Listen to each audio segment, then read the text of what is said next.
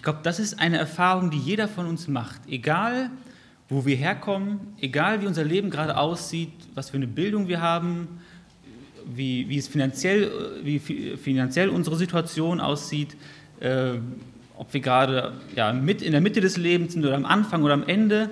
Jeder kennt Schwierigkeiten in seinem Leben, jeder kennt Herausforderungen in seinem Leben, äh, die uns manchmal in die Knie zwingen, die manchmal die Tränen in unserem Leben hervorbringen.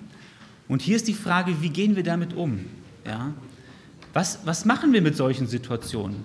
Ja? Und wir fangen ja jetzt mit dem Jakobusbrief an und wollen den durchgehen und sind gerade ganz am Anfang, fangen jetzt mit den ersten zwölf Versen an. Und das ist das Thema der ersten zwölf Verse. Das steht ja auch in dem Heftchen. Äh, wer das hat, wer noch keins hat, der kann sich hinten, glaube ich, keins Mandy. Molin hat sich das letzte genommen. genau. Da steht äh, über diesen Abschnitt Prüfung, meine innere Haltung und Hilfe. Das ist der Text, um den es heute gehen soll. Ich habe den Text hier mal mitgebracht und würde den gerne einfach mal vorlesen. Haltet es für reine Freude, meine Geschwister, wenn ihr in verschiedener Weise auf die Probe gestellt werdet. Ihr wisst ja, dass ihr durch solche Bewährungsproben für euren Glauben Standhaftigkeit erlangt. Die Standhaftigkeit wiederum bringt das Werk zum Ziel. Ihr sollt zu einer Reife kommen, der es an nichts mehr fehlt und die kein Makel entstellt. Wenn jemand von euch nicht weiß, wie er das tun soll, dann darf er Gott um diese Weisheit bitten. Er wird sie ihm ohne weiteres geben und ihm deshalb keine Vorwürfe machen, denn er gibt allen gern. Doch wenn er diese Bitte vorbringt, soll er das mit Gottvertrauen tun und sich keinen Zweifeln hingeben. Ein Zweifler ist nämlich wie eine vom Wind gepeitschte, hin und her wogende Meereswelle.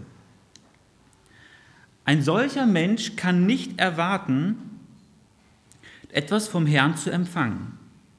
Er ist in sich gespalten und unbeständig in allem, was er unternimmt. Wenn ein Bruder niedrig gestellt ist, rühme er sich des Ansehens, das er bei Gott genießt. Wenn er reich ist, rühme er sich seiner Armseligkeit vor Gott denn er wird wie eine Wiesenblume vergehen. Wenn nämlich die Sonne aufgeht und mit ihr die Hitze kommt, lässt sie das Gras verdorren. Die, Blü die Blüte verwelkt und es ist vorbei mit ihrer ganzen Schönheit. So wird auch der Reiche samt seinen, seinen Unternehmungen verschwinden. Wie glücklich ist der, der die Erprobung standhaft erträgt. Denn nachdem er sich so bewährt hat, wird er den Ehrenkranz des Lebens erhalten, den Gott denen versprochen hat, die ihn lieben. Ich habe diesen Text mit den Worten umschrieben, wie geht man als Christ mit schwierigen Situationen richtig um? Was sagt uns Gottes Wort hier? Was sagt dieser Abschnitt? Wie sollen wir schwierige Situationen angehen in unserem Leben? Und ich habe den Text noch folgendermaßen gegliedert. Die ersten vier Verse, die machen uns sehr deutlich, dass wir auf schwierige Situationen in unserem Leben gefasst sein sollen. Wir sollen sie erwarten. Die Verse 5 bis 8, die machen deutlich, wenn wir in so einer Situation sind, dann müssen wir die Hilfe von Gott erwarten. Die Verse 9 bis 11 machen deutlich, wir dürfen uns keinesfalls auf unseren Standpunkt, auf unsere eigene Stärke oder vielleicht verlassen oder auch äh, auf unser, aufgrund unserer Schwäche resignieren. Und Vers, 4 macht deut, äh, Vers 12 macht deutlich als viertens, wir sollen durchhalten, denn wer durchhält, der wird den Hauptpreis, den Hauptgewinn erhalten von Gott. Starten wir mal mit den ersten vier Versen. Sei auf schwierige Lebenssituationen gefasst. Äh, da muss natürlich zwei bis vier stehen, Entschuldigung. Hier heißt es, haltet es für reine Freude, meine Geschwister, wenn ihr in verschiedener Weise auf die Probe gestellt werdet. Probe, was meint Jakobus hier mit diesem Wort Probe oder man könnte auch sagen Prüfung? Dieses Wort das kann mehr bedeuten, es kann auch Versuchung bedeuten, aber und deswegen merkt man, das kann positiv oder negativ sein. Es kann eine Prüfung sein, etwas, etwas, etwas Gutes hervorbringen soll, oder es kann eine Versuchung sein, etwas, was mich zum Bösen, zur Sünde verleitet. Und hier in diesem Kontext geht es darum, es ist etwas Positives, es ist etwas, was Gott geschickt hat, damit unser Glaube auf die Probe gestellt wird und die Echtheit unseres Glaubens herausgestellt wird. Also hier ist gemeint, dass Gott etwas schickt, um einen Christen zu testen, seinen Charakter, seine Heiligkeit, seinen Glauben zu testen. Ähm, in dem nächsten Abschnitt, den wir nächsten Sonntag ähm, haben werden, ab Vers äh, 13, da wird dasselbe Wort verwendet, aber dann geht es dann um die negative Probe, um die Versuchung zur Sünde. Aber hier, wie gesagt, geht es um eine positive Prüfung von Gott, um meinen Charakter zu testen und zu festigen. Also Gott lässt Prüfungen und schwierige Situationen in deinem Leben zu, um dadurch die Stärke und die Qualität deines Glaubens zu testen ja? und auch zu prüfen und zu steigern, um dann die Echtheit deines Glaubens zu beweisen. Das ist die Wortbedeutung, die wir hier haben. Und jetzt kommt etwas ganz Schwieriges für uns, weil Jakobus hier schreibt, achtet es oder haltet es für reine Freude. Also das geht ja so gar nicht irgendwie, das, das, ja, das geht gar nicht runter bei uns. Wie, wie soll das möglich sein? Ja? Aber er macht hier deutlich, dass eine Prüfung von Gott, unsere Freude an Gott, dass das kein Gegensatz ist. Ja? ja, es ist interessant, wenn man hier in den, in den, in den griechischen Text reinguckt, äh, reinguckt Paulus, äh, Entschuldigung, Jakobus betont hier dieses Wort ganz besonders. Er schreibt es ganz am Anfang und damit ist es betont. Ja? Man könnte sagen, freut euch im höchsten Maße. Das ist das, was Jakobus hier sagt. Ja? Und Freude, das kommt von dem griechischen Wort kara und das bedeutet, äh, dass man ein Bewusstsein dafür hat, dass man gerade Gottes Gnade erlebt. Ja? Die Prüfung, die ich gerade durchmache, das ist Gottes Gnade. Und man erkennt, dass das Gottes Gnade ist. Das sind echt, das ist harter Tobak hier. Ja. Ich weiß nicht, wie es euch geht, ob ihr, also jeder von euch hat schon mal eine Prüfung durchgemacht, eine schwierige Lebenssituation und dann zu sagen, ja, ich freue mich, Gott, du machst es gut und du hast einen Sinn da, da drinter. Ich glaube, uns geht es oft ganz anders. Wir resignieren vielmehr. Und Jakobus sagt hier, haltet es für lauter Freude. Und Jakobus will hier nicht sagen, wir sollen uns über die Prüfung freuen, sondern wir sollen uns in dieser Situation trotzdem an Gott freuen. Ja? Also nicht darüber, dass wir geprüft werden einfach, sondern in dieser Sache trotzdem nah bei Gott bleiben und uns an Gott freuen. Diese positive Haltung einnehmen, dass Gott etwas Gutes damit vorhat. Ja? Und Gott macht das nicht, um meinen Glauben zu zerstören und mich niederzudrücken und mich zu tyrannisieren, sondern Gott hat etwas Gutes mit mir, mit meinem Leben vor. Jakobus sagt hier auch, wenn immer wir in so eine Situation geraten, und das bedeutet, dass diese schwierigen Situationen kommen werden. Ja, das griechische Wort, das macht das hier deutlich. Schwierige Situationen werden kommen. Und keiner ist davon ausgenommen. Und auch nicht, wenn du mit Gott unterwegs bist, dann ist das keine Garantie dafür, dass nichts in deinem Leben, ähm, ja, das, oder dass alles in deinem Leben immer perfekt und gut laufen wird. Jakobus sagt, rechnet damit, dass schwierige Situationen in eurem Leben auf euch zukommen. Ja? Seid darauf gefasst, dass, dass solche schweren Situationen kommen. Und dann sagt er hier, dass wir auf verschiedenste Weise geprüft werden. Man könnte ja auch sagen, dass wir Prüfungen aller Art erleben müssen, ganz bunt, ja, ganz unterschiedlich. Das können schwierige Situationen von außen sein, wie äh, Diskriminierung, vielleicht weil du an Jesus glaubst, bis hin zur härtester Verfolgung. Ja. Damit hatten die Leute zu kämpfen, an die Jakobus geschrieben hat. Die wurden verfolgt und misshandelt und aus ihren Heimatländern vertrieben. Aber das kann Druck von außen sein. Aber das können auch schwierige Situationen im Privatleben sein, ja, dass man finanzielle Sorgen hat, dass man sich mit Krankheit rumschlägt, ja, dass man mit Arbeitslosigkeit zu kämpfen hat, dass man vielleicht Probleme mit den Kindern zu Hause hat und nicht weiß, wie man die Probleme in den Griff bekommt, was auch immer das sein kann.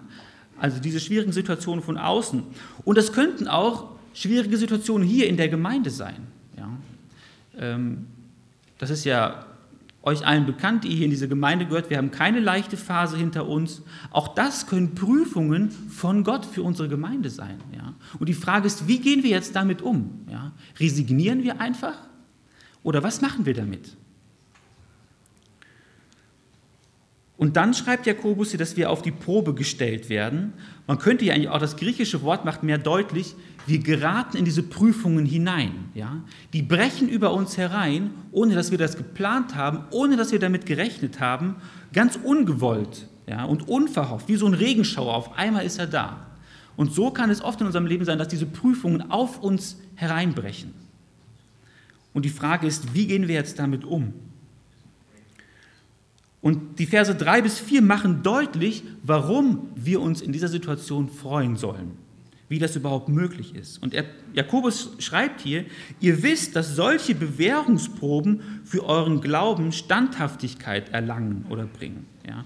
Und diese Standhaftigkeit bringt in euch etwas zum Ziel, ihr kommt zu einer Reife, an der es nichts mehr fehlt. Ja? Er sagt hier, ihr wisst ja aus eigener Erfahrung, Prüfungen und schwierige Situationen, die lassen uns wachsen. Ja? Wir gehen gestärkt daraus hervor. Die bewirken Standhaftigkeit, die bewirken Ausdauer, ja? indem wir da drunter bleiben, indem wir das aushalten und nicht direkt ausbüchsen aus dieser Prüfung, sondern da drunter bleiben, das macht uns fest. Ja? Man könnte auch hier sagen, die Prüfung ist sozusagen das Prüfungsmittel und diese Prüfung ist das Prüfungsmittel, das anzeigt, ob unser Glaube wirklich echt ist. Das Aushalten von Schwierigkeiten, das zeigt, ich bin sogar bereit, für Jesus zu leiden und ich bin bereit, mit Jesus unterwegs zu sein und schwierige Situationen auszuhalten, auch wenn Gott mir nicht direkt hilft. Ja? Und nicht direkt den Glauben an den Nagel zu hängen und sagt, ich will mit Gott nichts zu tun haben. Der macht sowieso nichts, der hilft mir sowieso nicht. Ja? Sondern da drunter zu bleiben und das auszuhalten. Und wisst ihr, heute ist es so populär, dieses Wohlstandsevangelium zu verkündigen und zu sagen, Gott will nur Gutes für dich. Und das ist nicht wahr, das ist nicht biblisch. Ja? Das Christentum ist keine Schönwetterreligion, die sagt, in deinem Leben wird immer alles gut laufen. Ja? Und das bringt uns auch um eine wichtige Auswirkung von Prüfungen, weil Gott hier sagt, Prüfungen bewirken Geduld und bewähren deinen Glauben. Ja? Und dann schreibt Jakobus hier, das bringt das Werk zum Ziel, was führt nämlich zu einer Reife und Makellosigkeit. Wörtlich steht hier im griechischen Text, es macht uns vollkommen und vollendet.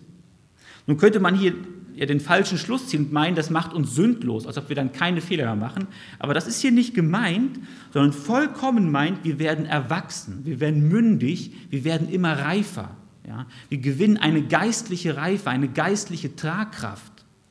Und vollendet bedeutet so viel wie unversehrt, makellos oder dass man ganz vollständig ist. Ja? Also das Ziel, das Gott mit Prüfungen in unserem Leben hat, ist, dass wir ganz und ungeteilt Gott gehören, für Gott leben und Gott vertrauen. Dass wir ganz integer mit und für Gott leben. Also Gottes Ziel mit Prüfungen in unserem Leben ist, dass wir erwachsen und reif im Glauben werden dass jeder einzelne Christ reif, mündig, erwachsen wird. Wenn wir jetzt mal die Paulusbriefe angucken, Paulus betont das immer wieder. Er betet dafür, dass jeder Christ reif und erwachsen wird. Und Jakobus sagt uns hier, dass Prüfungen dazu dienen, dass das in unserem Leben wirklich passiert. Ja. Und diese Vollkommenheit, das ist auch das Thema des ganzen Briefes, dass unser, unser Glaube, unser Leben mit Gott immer mehr an, an Reife gewinnt. Ja, und deswegen, das, dieses Wort betont äh, Jakobus auch sehr stark in diesem Brief. Das kam mir letztes Mal auch in dem, in dem Bibelprojekt-Video äh, durch. Ich habe euch hier ein Bild mitgebracht von meiner Nichte. Sie ist ein, ja, ihr seht ein ganz süßes Mädchen. Sarah heißt die Kleine, ist bald ein Jahr alt. Und meine Schwester schickt mir, ja, weil wir uns nicht so oft sehen können, jeden Tag irgendwelche Videos von ihr, wie sie gerade ihre ersten Schritte macht und dann die Rutsche hochklettert und selber anfängt zu essen. Das ist so spannend, das zu beobachten, wie dieses Kind sich entwickelt und Dinge kann, die es gestern noch nicht konnte. Ja? Und in einem Video, da kraxelt die so die Rutsche hoch, also ja, von unten hoch auf der Rutsche und äh, meine Schwester ist am Filmen und plötzlich fällt sie zurück und rutscht die Rutsche wieder runter. Ja? Oder rutscht die Rutsche runter und dann schlägt mit dem Kopf auf den Boden auf oder solche Dinge.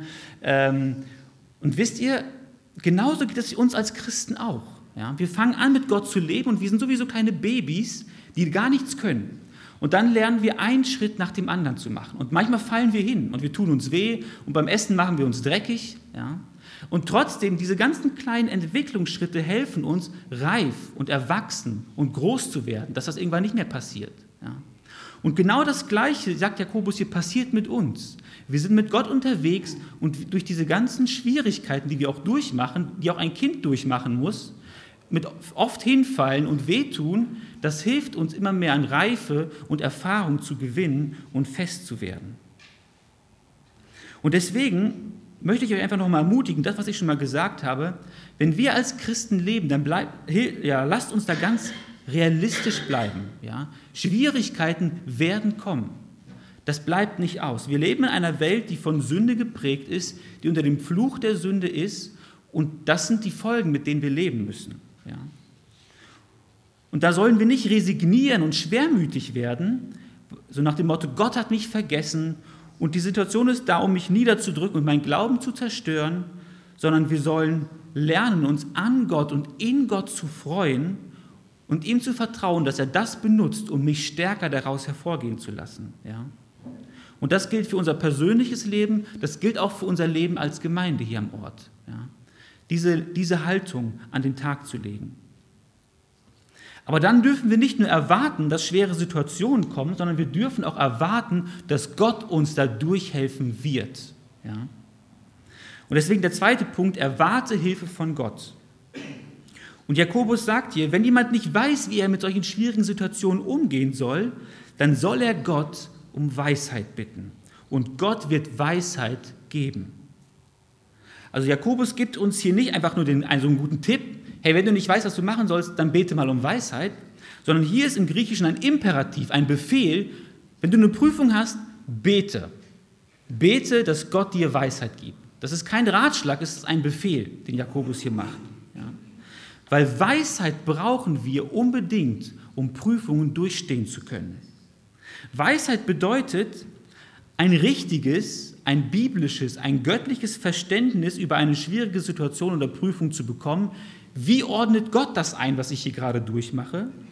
Also zu erkennen, das kommt von Gott und dann zu wissen, was mache ich jetzt damit? Wie gehe ich jetzt richtig damit um?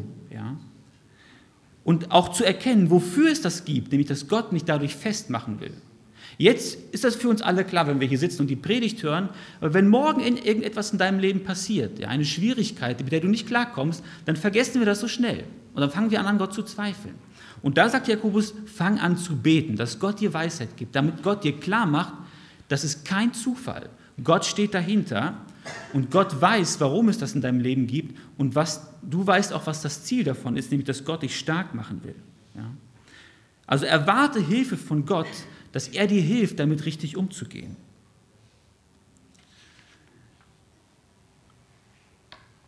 Wir sollen Gott nach Weisheit fragen und der Text, der griechische Urtext betont ja auch immer, äh, oder betont ja auch, wir sollen das immer und immer und immer wieder tun. Ja, wir sollen nicht aufhören, Gott zu fragen.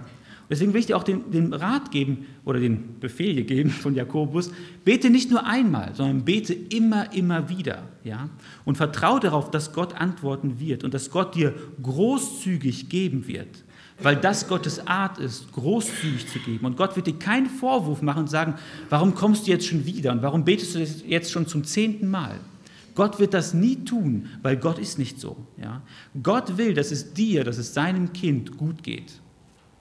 Wir haben vorhin das erste Lied heute gesungen, bittet und es wird euch gegeben. Klopf an, Gott wird auftun, ja, suchen und Gott wird sich finden lassen. Und das, sind nichts anderes als Worte von Jesus aus Matthäus 7, Vers 7 wo, wo äh, Jesus sagt, bittet und euch wird gegeben, sucht und ihr werdet finden, klopft an und es wird euch geöffnet werden. Ja? Genau das, äh, das, ja, das ist hier im Prinzip genau das Gleiche, was Jakobus hier deutlich macht. Betet immer und immer wieder, anhaltend dran zu bleiben. Und das Spannende ist hier, Jakobus sagt hier, wenn du betest, dann bete aber ohne Zweifel. Also der Betende muss, äh, der Bittende muss im Glauben kommen. Ja? Äh, du musst mit der Sicherheit kommen, dass Gott dir antworten wird, weil Gott gut ist und weil Gott alles richtig macht. Und Zweifel hier, bedeutet hier eine innere Unentschlossenheit. Ja? Und Bild, Jakobus bringt hier ein, ein Bild ein, für einen Zweifler wie ein, ähm, eine Welle, die vom Wind hin und her gepeitscht wird, wie man das auf diesem Bild hier dargestellt ist. Und das sieht so chaotisch und so wüst aus. Ja? Und genauso sieht es im Herzen eines Zweiflers aus.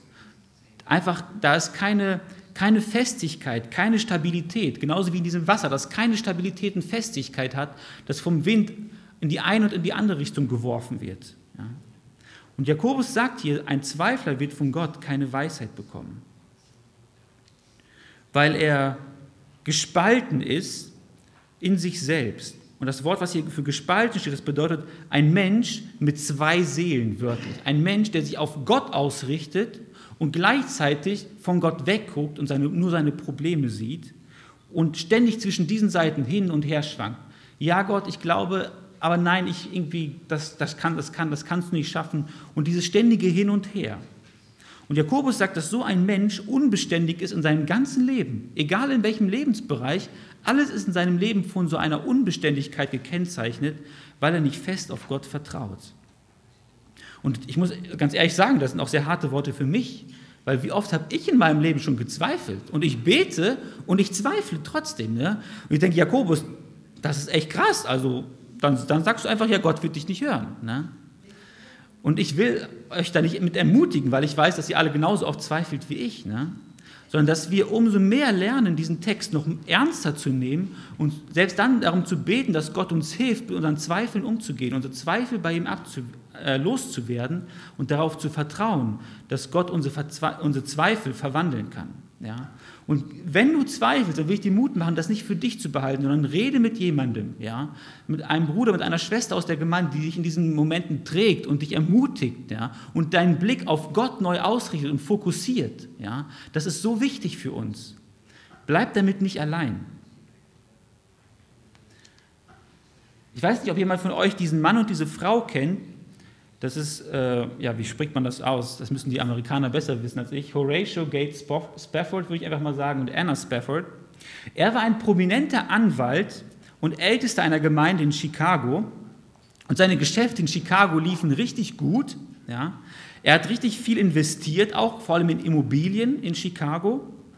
Ähm, er und seine Frau, die hatten vier Töchter und einen Sohn. Und dieser Mann war gerade auf dem Höhepunkt seiner Karriere angekommen. Ja, alles rief super. Und dann ist sein Sohn mit zwei Jahren gestorben. Ein tiefer Rückschlag für diese Familie. Aber das ist nicht genug. Nicht lang danach, im Oktober 1900, äh, 1871, gab es einen enormen Stadtbrand in Chicago. 300 Menschen haben damals ihr Leben verloren und über 100.000 sind obdachlos geworden. Und ein großer Teil von diesen Immobilien sind verbrannt bei diesem Großbrand und wurden zerstört. Und dieser Mann war finanziell ruiniert, hatte nichts mehr. Und Spafford hat sich entschieden, dass er und seine Familie eine Auszeit brauchen und er arrangiert, dass sie eine Europareise machen. Und er ist mit seiner Familie nach New York gereist, um dort auf ein französisches Schiff zu gehen, um nach Europa zu reisen. Und kurz vor der Abreise hat ihn eine Nachricht erreicht, dass er zurück nach Chicago kommen muss, weil es dort noch einige Angelegenheiten zu klären gibt. Und deswegen hat er seine Frau und seine vier Töchter vorgeschickt und ist zurück nach Chicago gegangen. Und zwei Tage später, am 23. November, ist dieses französische Schiff mit einem englischen Schiff kollidiert und untergegangen und seine Frau ist das einzige am Leben geblieben. Und seine vier Töchter sind ertrunken. Hier gibt es ein Bild von den vier Mädels. Und äh, es wird erzählt, oder es gibt Zeugenberichte, dass, diese, dass, diese, dass äh, Anna und ihre vier Töchter auf dem Deck dieses Schiffes noch gebetet haben, dass Gott ihr Leben bewahrt, dass Gott äh, ja, ihnen das Leben erhält. Und die Mama ist die Einzige, die am Leben geblieben ist. Und ein Rettungsschiff hat dann äh, Anna nach Wales gebracht und neun Tage später hat ihrem Mann ein, ein Telegramm geschickt und schreibt, allein gerettet, was soll ich tun? Und ihr könnt euch vorstellen, diese Frau war völlig verzweifelt und hat eine Freundin zu ihr gesagt, und ich weiß nicht, wie ihr das begrüßen würdet, wenn euch jemand äh, zu euch so in so einer Situation etwas sagen würde, hat sie zu ihr gesagt, es ist einfach, Gott dankbar zu sein, wenn alles gut läuft, aber wir müssen aufpassen, dass wir keine Schönwetterfreunde Gottes sind. Das ist echt, das ist, das ist mal hart. Ne? Aber diese, diese, vielleicht diese Ermahnung, das sollte vielleicht auch eine, eine Ermutigung sein, es hat diese Frau ermutigt, ihr Vertrauen auf Gott nicht wegzuwerfen. Ja, und Spafford, ihr Mann, kam dann mit dem nächsten Schiff direkt an und sind dann, ähm, oder er ist dann, hat sich auf den Weg gemacht und nach vier Tagen auf See hat der Kapitän dieses Schiffes ihm gesagt, was, dass hier an dieser Stelle ist das Schiff untergegangen mit deinen, mit deinen vier ähm, Töchtern. Ja. Und dann, das kennt ihr alle sehr gut, hat dieser Mann dieses Lied geschrieben. Ja. Vielleicht kennt der eine oder andere von euch die Geschichte. Wenn Friede mit Gott meine Seele durchzieht wie ein Strom. Ja, und wenn ähm, die Sorgen auch wie große Wellen über mich herüberrollen, was auch immer mein Los ist, du hast mich gelehrt zu sagen, es ist gut, es ist gut mit meiner Seele. Ja.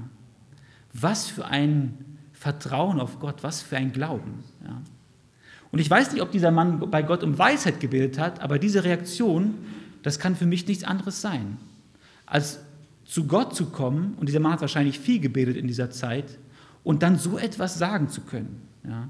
Und ihr kennt auch die zweite Strophe, und wenn Satan auch mir das Leben so schwer macht, ja, und wenn, selbst wenn Prüfungen kommen, dann soll diese sichere Hoffnung oder diese Sicherheit mich kontrollieren.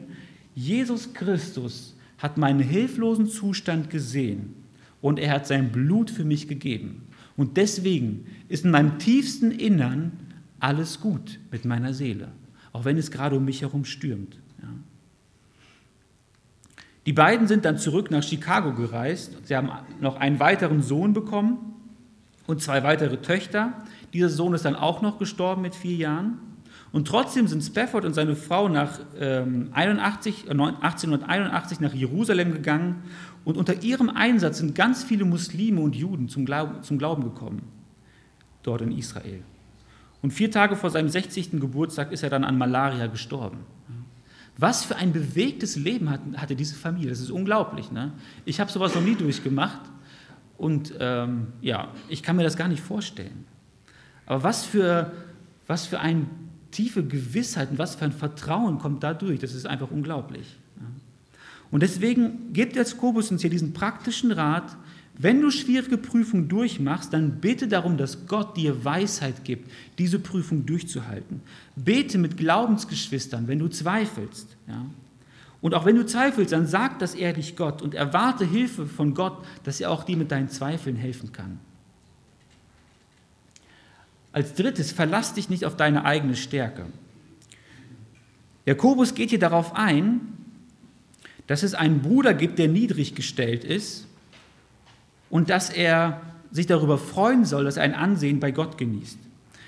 also als dieser Brief geschrieben wurde, da gab es große Probleme in dieser Gemeinde, weil viele ja von den ähm, Christen aus Jerusalem vertrieben wurden und die waren alle natürlich, könnt ihr euch arm, äh, die waren alle arm natürlich, das könnt ihr euch vorstellen, weil sie alles verloren haben, was sie hatten. Deswegen gab es viele Arme in diesen Gemeinden, an die Jakobus geschrieben hat. Und trotzdem ja, ermutigt Jakobus sie hier, ganz von Gott abhängig zu sein, egal ob du reich oder arm bist. Ja, und er für niedrig gestellt, das bedeutet hier, dass diese Person arm ist und dass diese Armut auch eine Prüfung von Gott ist. Ja? Und er sagt hier, der Arme soll rühmen, der soll sich rühmen. Das heißt, er soll lauthals verkündigen, er soll lauthals ausrufen, dass er stolz darüber ist, zu Gott zu gehören und sich an Gott zu freuen, über den Reichtum, den er in Gott hat. Er soll nicht über seinen armen Zustand klagen, dass er hilflos und Gott verlassen ist, sondern er soll sich etwas im positiven Sinn darauf einbilden, dass er zu Gott gehören darf. Und der reiche Bruder, für den ist der Reichtum auch eine Prüfung. Ja? Und ich glaube, heute sind wir eher diese Leute, die zu den Reichen gehören. Und Leute, für uns ist Reichtum auch eine Prüfung. Wie gehen wir heute damit um? Ja? Und Jakobus sagt hier, ein Reicher soll sich seiner Niedrigkeit rühmen. Er soll darauf stolz sein und sich demütig machen vor Gott, dass er eigentlich nichts hat und nichts kann. Ja? Weil sein Reichtum und die Sicherheit, die wir in unserem Land heute haben, mit Versicherung und allem drum und dran, das ist keine Garantie dafür, dass wir schwere Prüfungen einfach überleben werden. Ja? Und oft stehen wir, wie die Reichen damals, in der Gefahr, dass wir uns mehr auf unsere finanziellen Mittel und auf Versicherungen und auf alles andere verlassen, zuerst und nicht auf Gott. Ja? Auf Reichtum ist kein Verlass. Und wer darauf vertraut, und das ist Jakobus hier auch sehr scharf, wer auf seinen Reichtum vertraut, der wird mit seinem Reichtum vergehen. Und er zitiert hier aus Jesaja 40 und er sagt, genauso wie die Feldblume gerade noch blüht und dann auf einmal verblasst oder verblüht und trocken wird, so ist es auch äh, mit den Menschen, die auf sich selbst vertrauen. Und die Leute aus Israel, die kannten dieses Phänomen sehr gut. Und zwar gab es ähm, Ende März bis Anfang April, hat in Israel die Wüste geblüht. Und danach, äh, ja, Mai, Juni, kam immer ein sehr heißer Wind, der Scirocco, und dann ist alles über ganz kurze Zeit verblüht und einfach vertrocknet. Ja. Hier seht ihr mal, ja, das war jetzt nicht so gut, ein Bild aus der Negev-Wüste, wie das blüht im Frühjahr. Ja, kann man jetzt nicht so gut erkennen, aber auf jeden Fall sieht man da lila Blumen. Und Jakobus sagt, spätestens wenn dieser Wind kommt, dann ist alles trocken und staubig und ausgetrocknet. Ja. Und genauso ist das, wenn wir uns auf uns selbst verlassen. Und hier ist die Frage, wie gehen wir mit schwierigen Situationen um? Entweder verhalten wir uns vielleicht wie diese armen Leute, die resignieren, die sagen, ich schaffe das nicht, diese Prüfung ist zu hart für mich und den Kopf in den Sand stecken und in Selbstmitleid versinken. Oder wir gehen vielleicht direkt alle möglichen Optionen durch. Ja, wir überschlagen die Kosten, wir suchen Hilfe bei Freunden, wir versuchen alle Kräfte zu mobilisieren, die es gibt. Und in uns steckt dieser Stolz, ich schaffe das schon, ich mache das aus meiner eigenen Kraft. Und wir haben dieses ungesunde Selbstvertrauen. Ja. Und weder das eine noch das andere ist das Richtige. Wir sollen nicht resignieren und wir sollen auch nicht zuerst auf uns selbst vertrauen, sondern wir sollen uns zuerst Gott anvertrauen. Ja.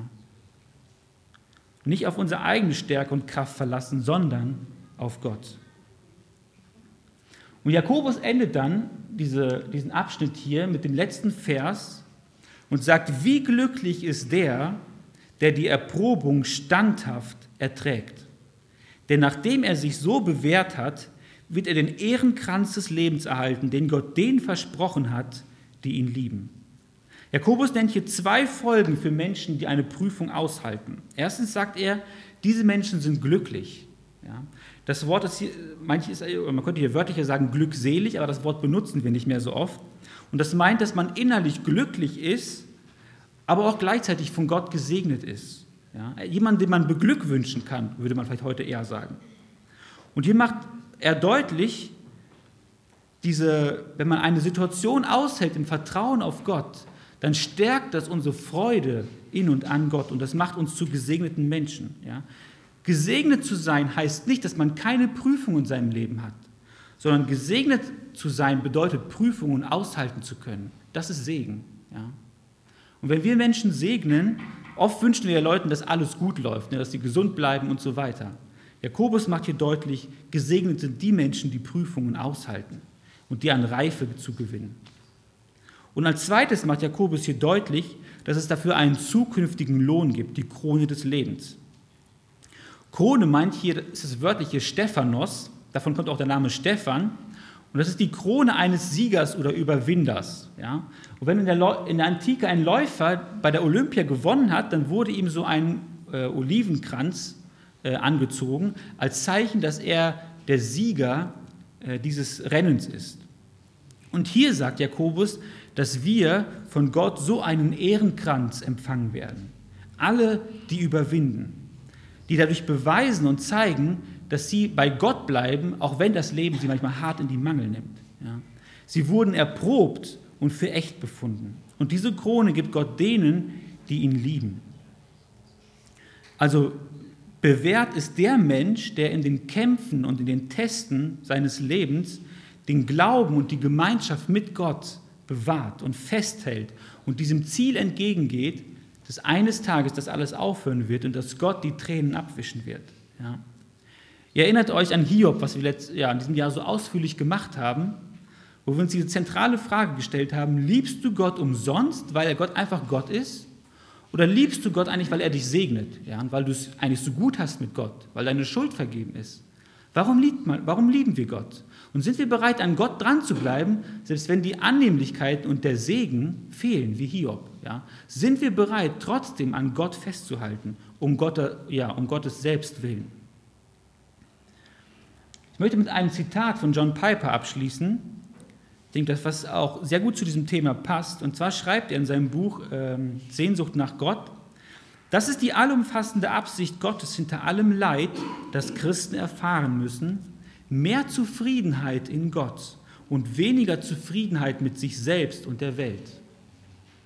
Ich habe noch nie jemanden sagen hören, die wirklich tiefgehenden Lektionen des Lebens habe ich in Zeiten der Sorglosigkeit und des Wohlergehens gelernt. Aber ich habe gehört, wie starke Heilige sagen, jeder bedeutende Fortschritt, den ich in der Erkenntnis über die Tiefen der Liebe Gottes gemacht habe und des Wachstums in ihm, ist durch Leid zustande gekommen. Und klar, es ist unangenehm und es macht keinen Spaß, das auszuhalten.